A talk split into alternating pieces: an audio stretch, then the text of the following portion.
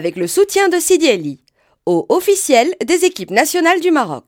Bonjour, vous êtes bien sur Radio Ma'arif, podcast Le Montakhab avec notre Reda Lalil incontournable sur le foot, l'histoire du foot, l'histoire de Le Montakhab de l'équipe nationale. Reda, ça va? Ça va super. En forme? Ouais, génial. On a parlé la dernière fois de la performance de l'équipe nationale au Mexique, 1986, ça Ouais, reste dans les mémoires quand même. Et j'espère que les jeunes qui n'ont pas vécu cela vont être assez curieux et curieuses pour aller jeter un coup d'œil sur les images qui sont disponibles sur YouTube, comme tu me l'avais dit.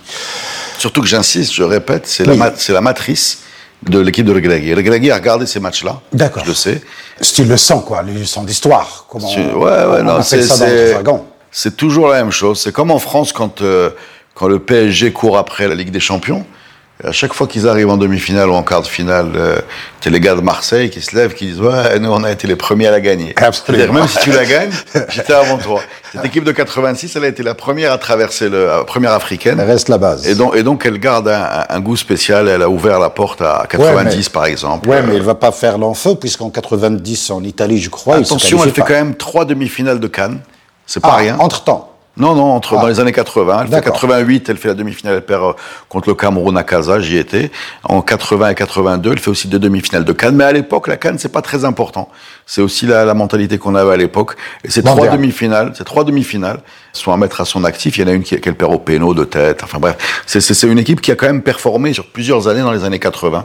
Et qui s'est crachée comme ça euh, vers... euh, C'est la même qui reste en 90, à peu près, pour les qualifications bah, c'est la fin. C'est, tu sais, les grandes fin, équipes, euh, les grandes équipes ne peuvent se terminer que dans un grand désastre. Absolument, Et, et c'est l'échec de 90 euh, se qui qualifient signer pas la fin. Voilà, voilà, elle se qualifie pas. euh. Qui représente l'Afrique en- alors, alors, c'est l'Égypte enfin pour sa Enfin. première. Voilà. Ah oui, depuis 34 à ça. Voilà, Oh. s'est jamais qualifié, Wow. qui va, euh, je pense, obtenir deux points et sortir du premier tour euh, en dernier de sa poule. Non, la, la sensation africaine de 90, c'est évidemment euh, le Cameroun de Roger Mila, Ouais. qui va taper euh, l'Argentine lors du premier match. Ouais. la fameuse danse de... La fameuse danse du poteau, euh, type à la quarantaine, euh, et il tape la Colombie avec un dribble que Higuita, euh, Roger Mila, euh, enfin connaissait ce dribble quand Higuita était, était pas encore né. Il a pris le ballon, il est parti marquer. Et d'ailleurs Roger Mila, je crois, je pense qu'il annonce 42 ans là actuellement, c'est le plus âgé euh, buteur et encore. Son hein, âge et performance. oui, enfin c'est surtout qu'il doit avoir 10 ans de plus, hein, d'après lui-même, vu qu'il y a beaucoup de.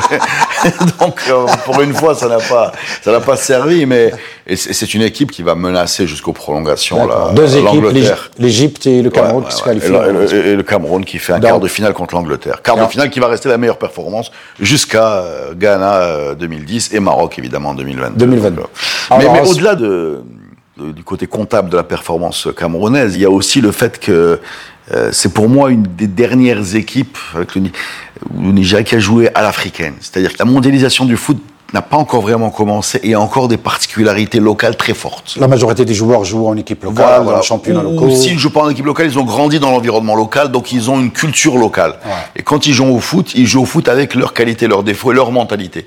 On n'est pas dans le foot euh, standardisé, mondardisé. C'est-à-dire, Eh tu ouais, peux, pour le le meilleur ou pour le pire. hein. Tu peux avoir des, des- des danses de malades, des gris-gris complètement absurdes, mais tu peux avoir des coups de savate monumentaux, comme ceux de Tata ou de Koundé derrière, de Massing, qui sont des joueurs euh, que, que les Européens n'avaient pas l'habitude de voir, tellement ils étaient forts dans l'engagement physique. Nous, on les connaissait parce qu'on a eu les mêmes euh, à éliminer, ou on s'est fait éliminer par eux, mais voilà.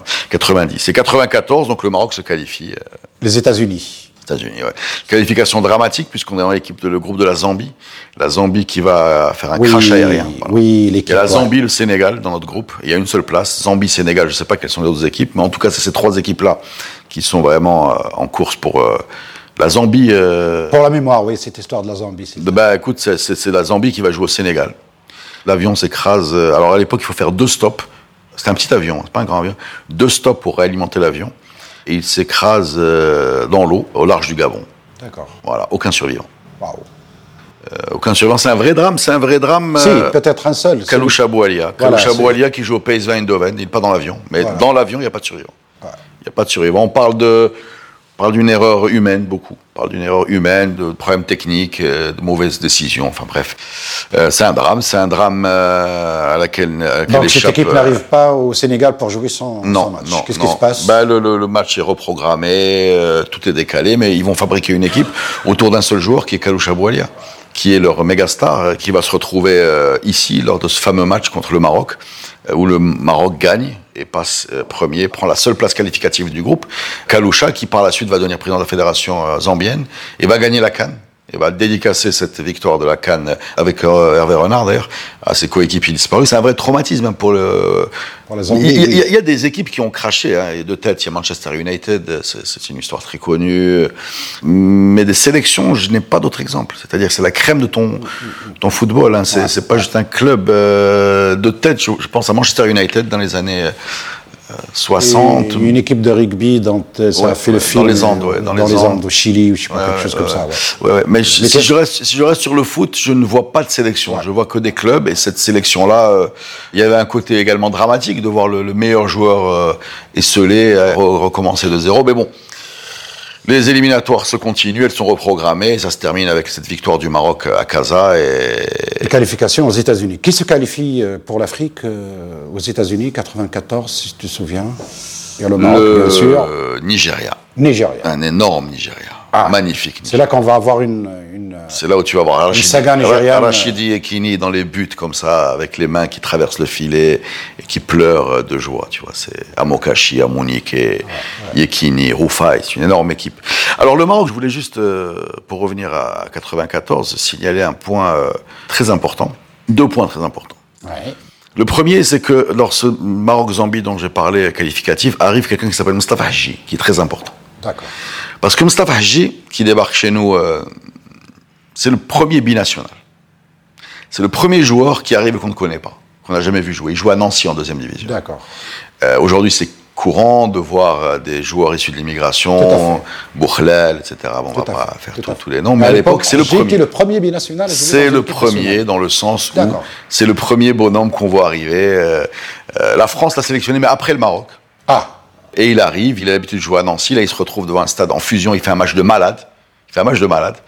Il raconte, J raconte un truc drôle, il raconte que derrière lui, déjà il n'était pas censé jouer. Je crois que c'est Mjid Boibo de Louis qui se blesse. Et, qui était l'entraîneur? et, alors justement, l'entraîneur de ce match-là s'appelle Blinda. Mais l'entraîneur qui a fait toutes les qualifications s'appelle Louzani. Et Louzani s'est fait éjecter juste avant ce match-là. Il a été remplacé par Blinda. Donc ça c'est une parenthèse, c'est le deuxième point que je voulais aborder. Mais puisque tu poses la question, je te raconte tout de suite. Louzani était un homme très sérieux, un bon entraîneur, mais très sérieux. Il s'était mis à dos toute l'équipe qui était assez joyeuse, des joyeuderies, des gens qui sortaient, etc. Il avait voulu virer euh, des stars, des stars casablancaises, des stars des phares, et finalement c'est lui qui s'était fait virer. C'est classique chez nous, hein, quand tu, quand tu veux mettre, quand tu as trop de principes, et que, tu veux, au nom de ces principes, te priver de tes stars, c'est en général toi qui dégages. Donc euh, Blinda, Blinda c'est l'homme du Serail, lui aussi. Il est décédé, Mskin, il a, il a souffert beaucoup dans cette Coupe du Monde.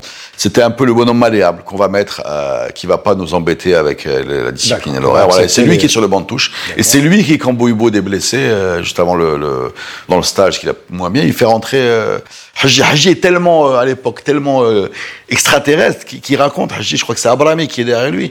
Abrami, il lui dit, euh, déjà ils ont du mal à communiquer, il lui dit ne défends pas, rien que monte. Et lui, il croit que c'est un piège. Il dit, non, moi je défends, l'entraîneur. Il dit, non, non, vas-y. Et il croit qu'il va essayer de... Le piéger, quoi.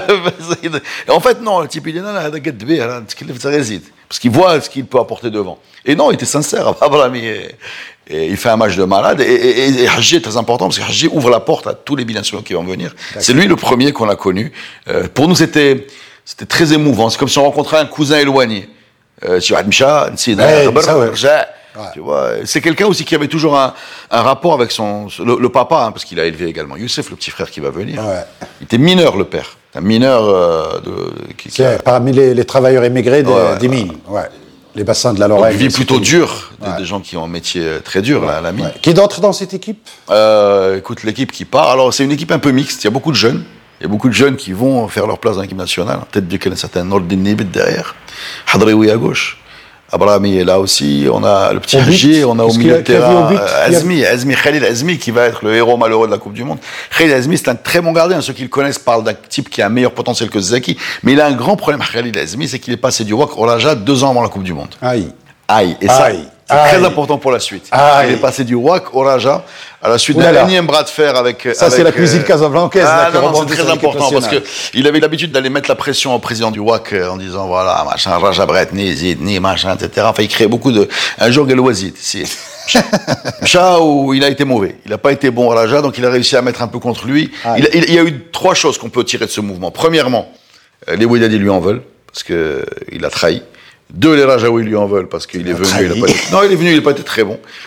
Euh, trois, il a une réputation de bonhomme qui est un peu mercenaire. C'est très important pour la suite, rappelle-toi de ça.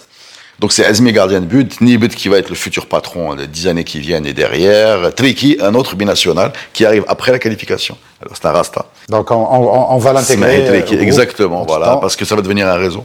Ouais. Devant, tu as un joueur de Kholibga qui s'appelle Arbi Hababi, grand milieu de terrain, un héros capillaire avec la Abrami. Alors j'ai oublié de t'expliquer que tous ces gens-là, Azmi, Abrami, on est dans les années mi-90 triomphantes, c'est-à-dire que la coupe officielle, c'est une sorte de, c'est la version euh, nationale de ce qu'ils appellent en Europe le mulet, le- le- c'est-à-dire che- les cheveux longs dans la, dans la nuque qui courent sur les côtés. Voilà, donc c'est- ce qu'on appelait nous, c'est une stika.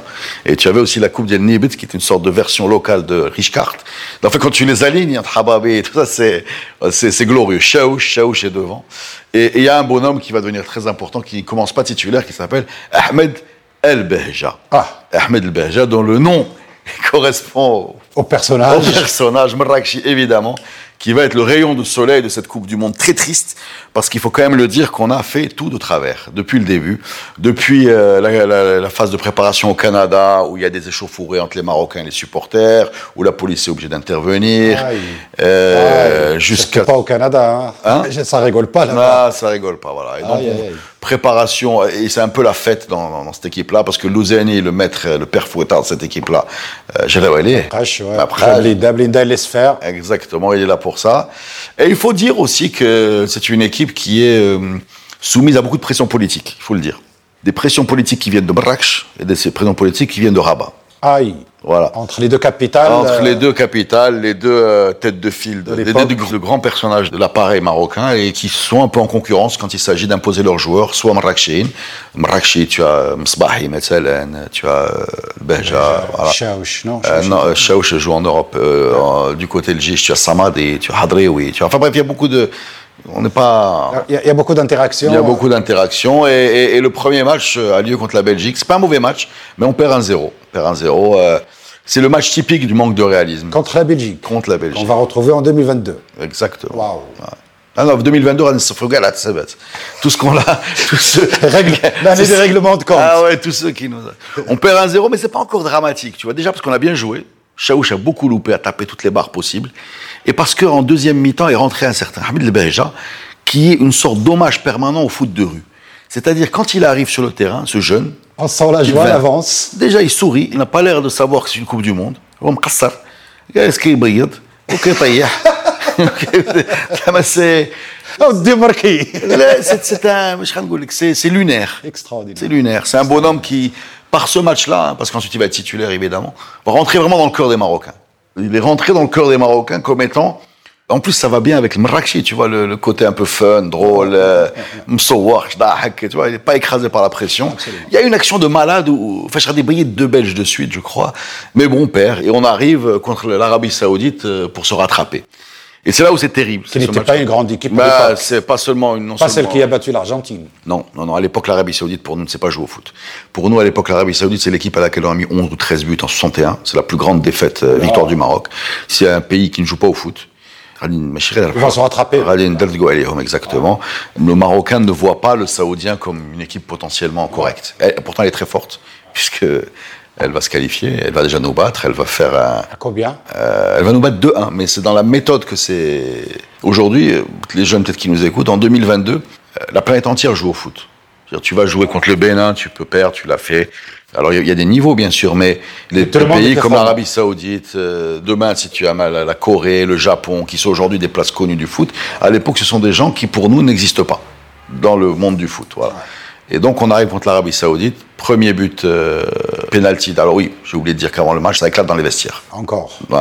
Pourquoi? Parce que les gens comprennent que la tchkila et le fruit de politique, de pression politique. Voilà. Rabat et Marrakech en, Euh, voilà, en même dispute. les statuts. Euh, euh, Haddaoui était capitaine au premier match, il disparaît de l'équipe. Euh, D'ailleurs, on va avoir trois capitaines en trois matchs. Voilà. Ça te C'est donne pas un- bon. C'est pas bon. Exactement. Une euh, Nibet sur les nerfs donne un penalty qui est marqué très vite. Ensuite, le Belgian nous fait un numéro incroyable, fait une espèce de feinte de torero, une espèce de dribble un peu bizarre, personne n'a compris. Euh, mais un truc vraiment bizarre. Hein. Démarqué. Euh, mais Marca, hein, mais qui fait Marca, Draba fait En fait, il a utilisé Chaouch comme un poteau. et, donc, on a 1-1. Et c'est à ce moment-là que les Saoudiens euh, marquent ce fameux but, je crois qu'il s'appelle Anwar Saïd. Anwar Saïd qui balance une frappe flottante qui va tromper Azmi. C'est une énorme boulette de Azmi. C'est l'année où les ballons de foot changent. C'est l'année où les ballons de foot ont des trajectoires bizarres. Le but de Haji, Haji le Roumain, un but également dans un match de l'Irlande qui est très bizarre. C'est des trajectoires bizarres. Les ballons deviennent très légers et les gardiens se plaignent. Et Azmi se fait complètement avoir par cette trajectoire. Mais nous, au Maroc, les Marocains, faut partie de cette catégorie-là, considèrent que Azmi bat le match. Parce que Soued en face. Ah, c'est pour ça que tu dis. Voilà. euh, tu- Rappelle-toi de. Rappelle-toi de L'histoire Rajalouid. Ah oui, d'accord. Ah, le pauvre. Voilà. Oh, le pauvre. Très important, je te Oh, raconterai pourquoi ensuite. Donc finalement, on perd 2-1, c'est fini. Le troisième match, euh, c'est dans la foulée, qu'on perd contre la- les Pays-Bas. Et donc, en, en résumé, je te le fais euh, rapide, c'est la pire Coupe du Monde de notre histoire. Zéro point, trois défaites. Voilà. Après, tu as Wairan qui marque un but de malade avec l'Arabie Saoudite, mais ça, on s'en fout. Pour nous, on, est, on cherche les coupables.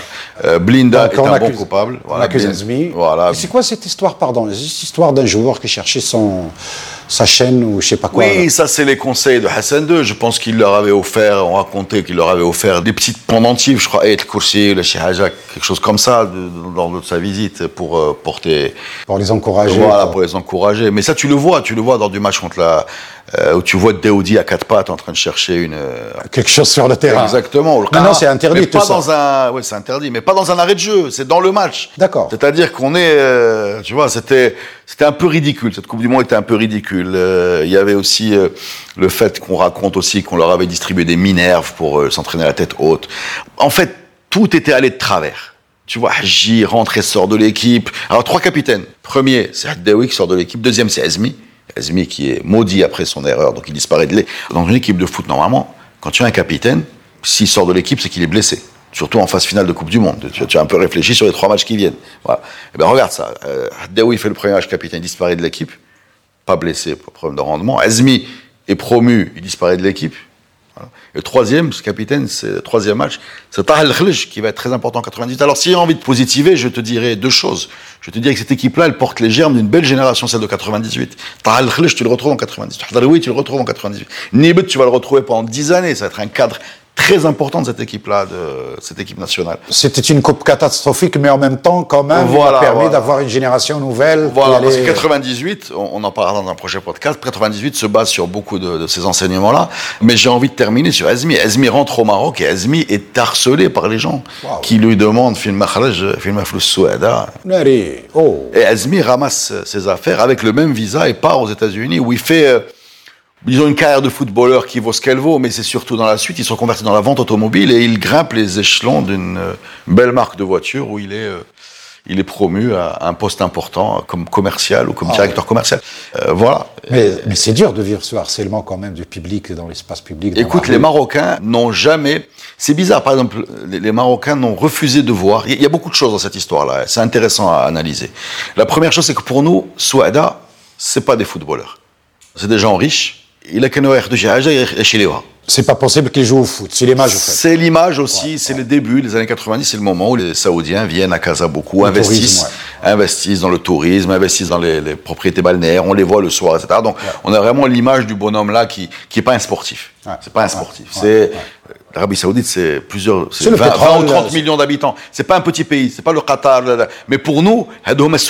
C'est le pétrole, c'est le dollar. Voilà, point. on, le reste, le, on le euh, sait euh, quand on voilà. s'intéresse un peu et quand on s'ouvre un peu l'esprit. C'est un grand peuple avec beaucoup de monde, donc effectivement, il y a des sportifs, il y a des tout. Mais pour Absolument. nous, c'est pas les sportifs, c'est ce qu'on voit ici. C'est des gens euh, qui fatalement ont dû mettre la main à la poche vis-à-vis de cette victoire-là. C'est complètement injuste parce qu'ensuite ils vont euh, marquer peut-être le but de la Coupe du Monde. Il est marqué par la- le, milieu de terrain saoudien, qui va euh, d'une frappe incroyable, toujours avec ce fameux ballon flottant.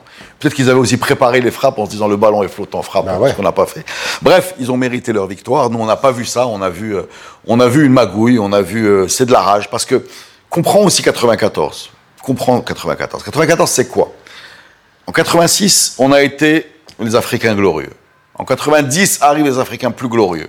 Donc pour nous, c'est notre place. Il faut qu'on la Euh, il fallait, il fallait continuer sur la c'est nous, performance. c'est nous, c'est nous. On doit faire mieux maintenant que les Camerounais. Et on n'a pas fait mieux que les Camerounais. Et on a fait cette Coupe du Monde euh, dramatique. Où, c'est ouais, le Nigeria qui brille euh, c'est le. Nigeria qui brille. C'est la Coupe du Monde aussi qui est un peu maudite, vu que Maradona, puisqu'on parlait Ouais, Maradona, ouais. Maradona est suspendu pour dopage. Euh, Maradona. Alors qu'on l'amène quand même pour animer un petit peu, si j'ose dire, cette Coupe du Non, Monde. ben c'est le- c'est la FIFA, c'est la FIFA. C'est pas une théorie du complot, mais mais qui peut me dire qu'il n'est pas louche le fait que Maradona soit le seul joueur de toutes les coupes du monde?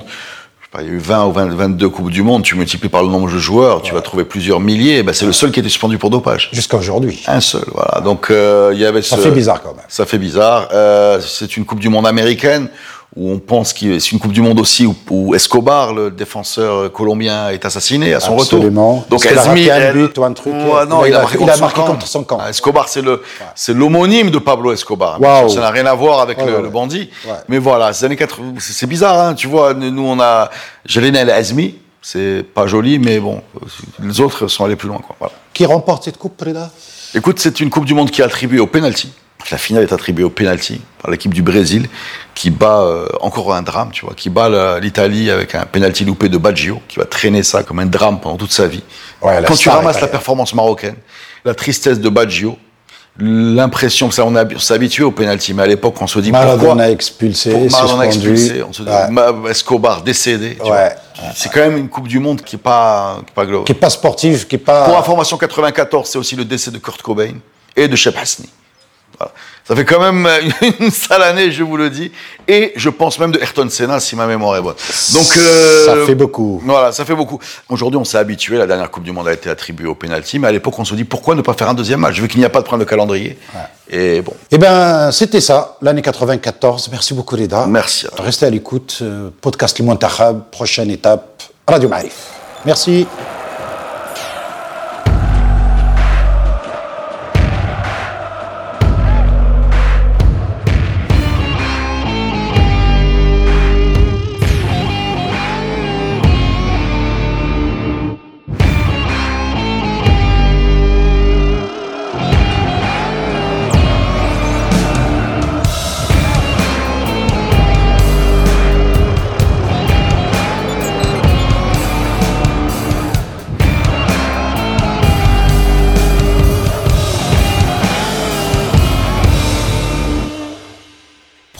Avec le soutien de Sidi Ali, au officiel des équipes nationales du Maroc.